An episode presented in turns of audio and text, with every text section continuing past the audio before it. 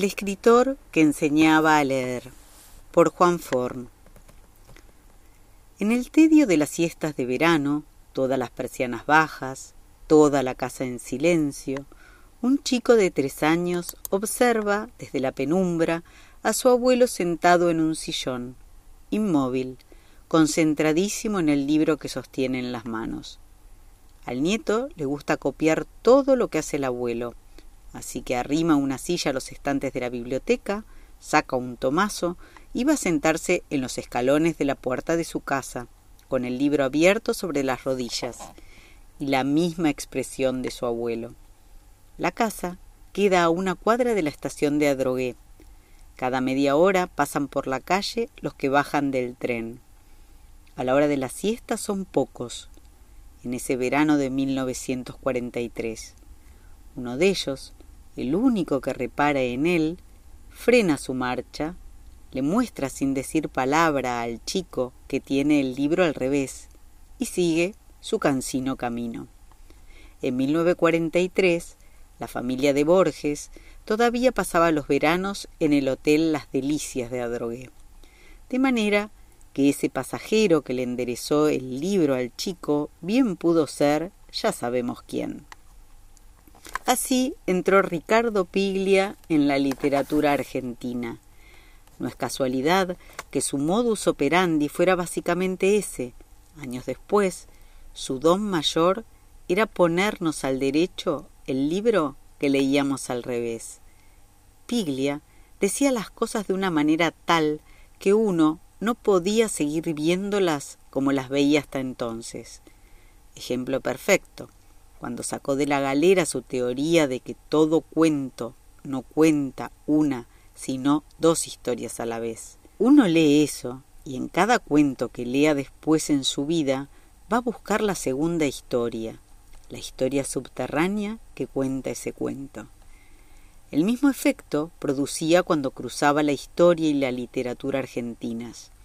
José Hernández escribiendo los discursos de Alsina, Mansilla los de Roca, Macedonio los de Hipólito Irigoyen, y Sarmiento, en cambio, el único escritor presidente, leyendo en su asunción un discurso que le escribió Avellaneda, o cuando inventó un relato inédito de Arlt, que en realidad era el viejo cuento Tinieblas del ruso Andreyev, traducido de tal manera al castellano que daba Puro.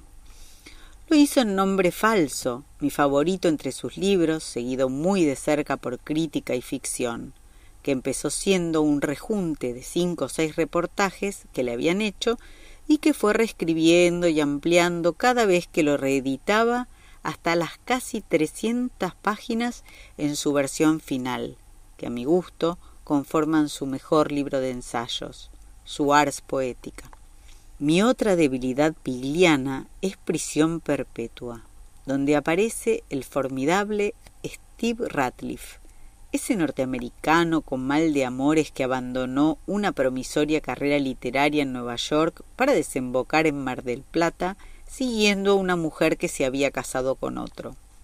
Piglia lo conoció de adolescente en las mesas de adelante de ambos mundos, las mesas patibularias donde solo se bebía, esas que había que sortear para llegar al salón comedor y que las familias de antes encaraban con la mirada baja, como un peaje a pagar para poder sentarse a comer el mejor puchero de Mar del Plata.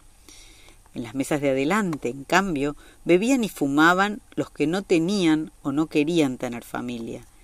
En esas mesas, el ya cachuzo Ratliff le abrió la puerta de la literatura yanqui al joven Renzi.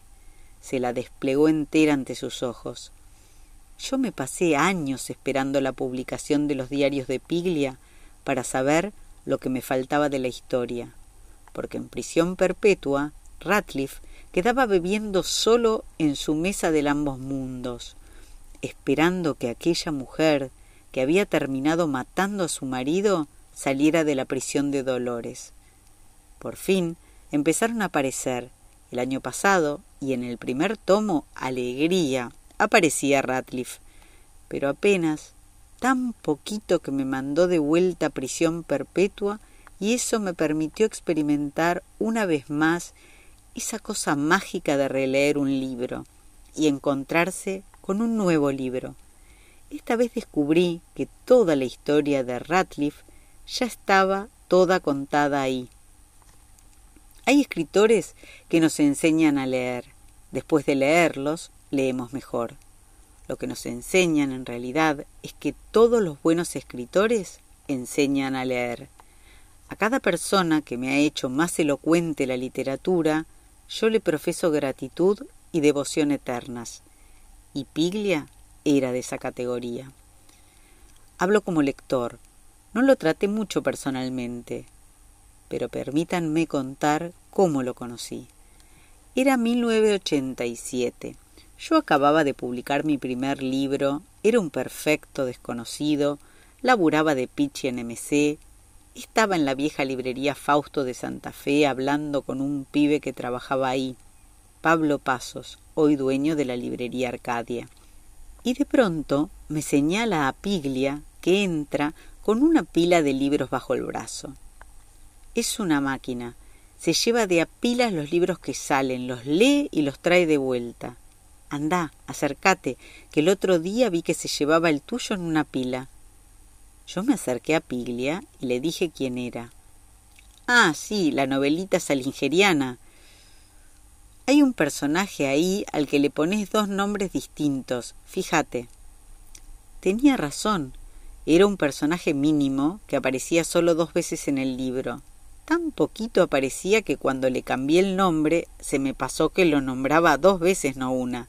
El tipo se llevaba razón de diez libros por semana si se llevó mi libro es que se llevaba cualquier cosa que se publicara, y sin embargo había pescado al vuelo un pifie que se me había pasado no solo a mí, sino al corrector de Mesé, y a todos los compadres de confianza a quienes di el libro a leer antes de que se publicara. ¡Qué pedazo de lector! ¡Qué lujo!